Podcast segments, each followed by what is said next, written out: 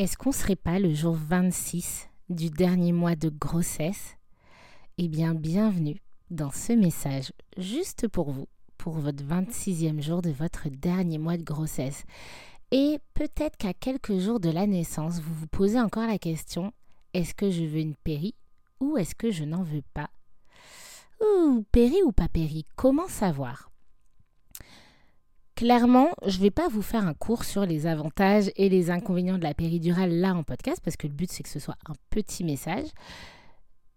Ce que j'ai envie de vous partager comme intention, c'est euh, de toute façon, moi je conseille toujours à mes patientes de se préparer à accoucher sans péri.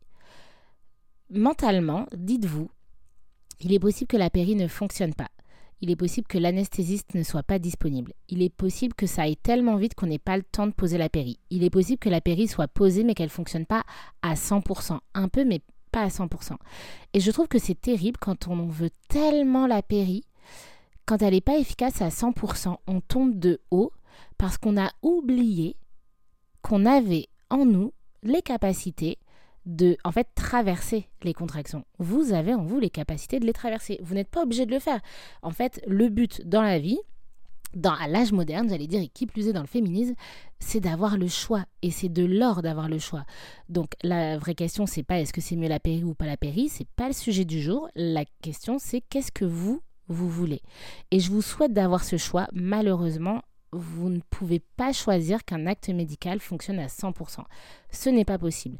Donc, dans votre tête, soyez prête à accoucher sans péri. Vraiment, ayez confiance en vos capacités et les conseils que vous avez pu voir en prépa à la naissance, peut-être que vous avez lu sur Internet, dans des bouquins. D'ailleurs, je ne sais pas si vous savez, mais j'ai écrit un bouquin qui s'appelle Je me prépare à la naissance aux éditions Solar. Euh, c'est un cahier Dr Good co-signé par Michel Simès, euh, où je résume en gros bah, tout ce que je peux conseiller à mes patientes pour gérer les contractions. Donc ça peut être aussi un, lieu où vous pouvez lire des informations. Et en fait, tout ça, vraiment, gardez-les en tête, même si vous voulez la péridurale. Tous ces conseils-là, gardez-les en tête, même si vous voulez la péridurale.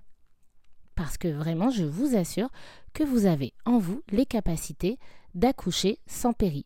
Par contre, on est bien d'accord qu'accoucher sans péri quand c'est pas un choix, en fait, c'est juste pas drôle. Donc, voyez plutôt la péri comme un bonus comme ça, même si elle ne fonctionne pas à 100% ou même si elle arrive tardivement, eh bien vous verrez ce qu'elle vous apporte plutôt que ce qu'il vous manque.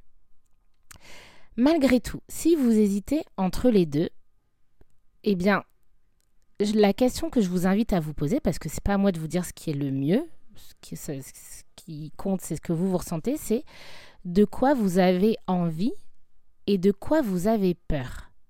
Ok? Vraiment en fait de quoi vous avez envie et de quoi vous avez peur. Et je vous invite à vous servir de vos envies comme une boussole et de faire des choix par envie, par amour et non par peur. En gros, choisissez ce dont vous avez envie et servez-vous de votre peur pour vous préparer à vivre ce que vous avez envie de vivre. Et donc la réponse va dépendre de ce que vous vous ressentez. Pourquoi je vous dis ça?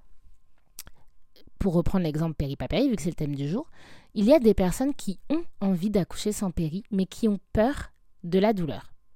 Eh bien, vous avez envie d'accoucher sans péri, donc faites ce choix-là. Et comme vous avez peur d'avoir mal, préparez-vous euh, bah, en fait, juste entraînez-vous et préparez-vous un maximum. Euh, préparez-vous mentalement à ce que c'est que de vivre un accouchement sans péri. C'est le but de faire de la prépa, ce genre de choses. Par contre, si vous choisissez d'accoucher sans péri parce que vous avez peur de la pose de la péri, vous avez peur des aiguilles, ça veut dire que vous ne faites pas ce choix par envie d'accoucher sans péri, mais plutôt par peur de la péri. Et donc, c'est possible que vous ne soyez pas suffisamment porté par votre envie pour vivre au mieux ben, cet accouchement sans péri en fait. Est-ce que ce serait pas de la contrainte? C'est évidemment pas aussi simple dans la vraie vie, c'est pas aussi tranché, aussi blanc, aussi noir, mais je trouve que c'est une piste de réflexion intéressante, donc peut-être que ça vous aiguillera dans cette réflexion. Et enfin, le dernier conseil que je peux vous, le dernier, je pourrais vraiment en parler pendant 15 ans. je vous invite quand même à en discuter bah, avec le soignant qui a suivi votre grossesse, qui vous connaît et qui connaît un peu votre tempérament. Si jamais vous souhaitez accoucher sans péri, s'il vous plaît, dites à votre partenaire de vous porter dans ce projet-là. Euh, je connais trop de femmes qui en veulent à leur partenaire d'avoir dit bah prends la péri c'est trop dur alors qu'elles avaient juste besoin de soutien à ce moment-là. Euh, et enfin, n'oubliez pas aussi que vous avez le droit de vous dire le jour J bah en fait je tiens le plus longtemps sans péri. Et puis peut-être qu'à un moment donné je la demanderai, mais vous pouvez très bien vous dire bah par exemple mon but c'est de tenir jusque 5 sans péri. Parce que 3, c'est déjà euh, la belle étape qui est compliquée à passer euh, quand on peut commencer à mettre la péri. Donc voilà, il y a des entre-deux, mais je vous invite à vous demander de quoi vous avez envie vraiment. Osez le tenter. Peu importe le choix, avec ou sans péri, osez suivre votre envie, en fait. Point. Faites-vous confiance. J'espère que ça vous aura aidé J'espère vraiment que que c'est pas pire après ce questionnement. Euh, si jamais ce message vous a fait du bien, je vous invite à laisser 5 étoiles euh, sur votre application de podcast. Je vous souhaite une belle journée. On approche de la naissance. On se revoit très vite pour le prochain message. Très belle journée.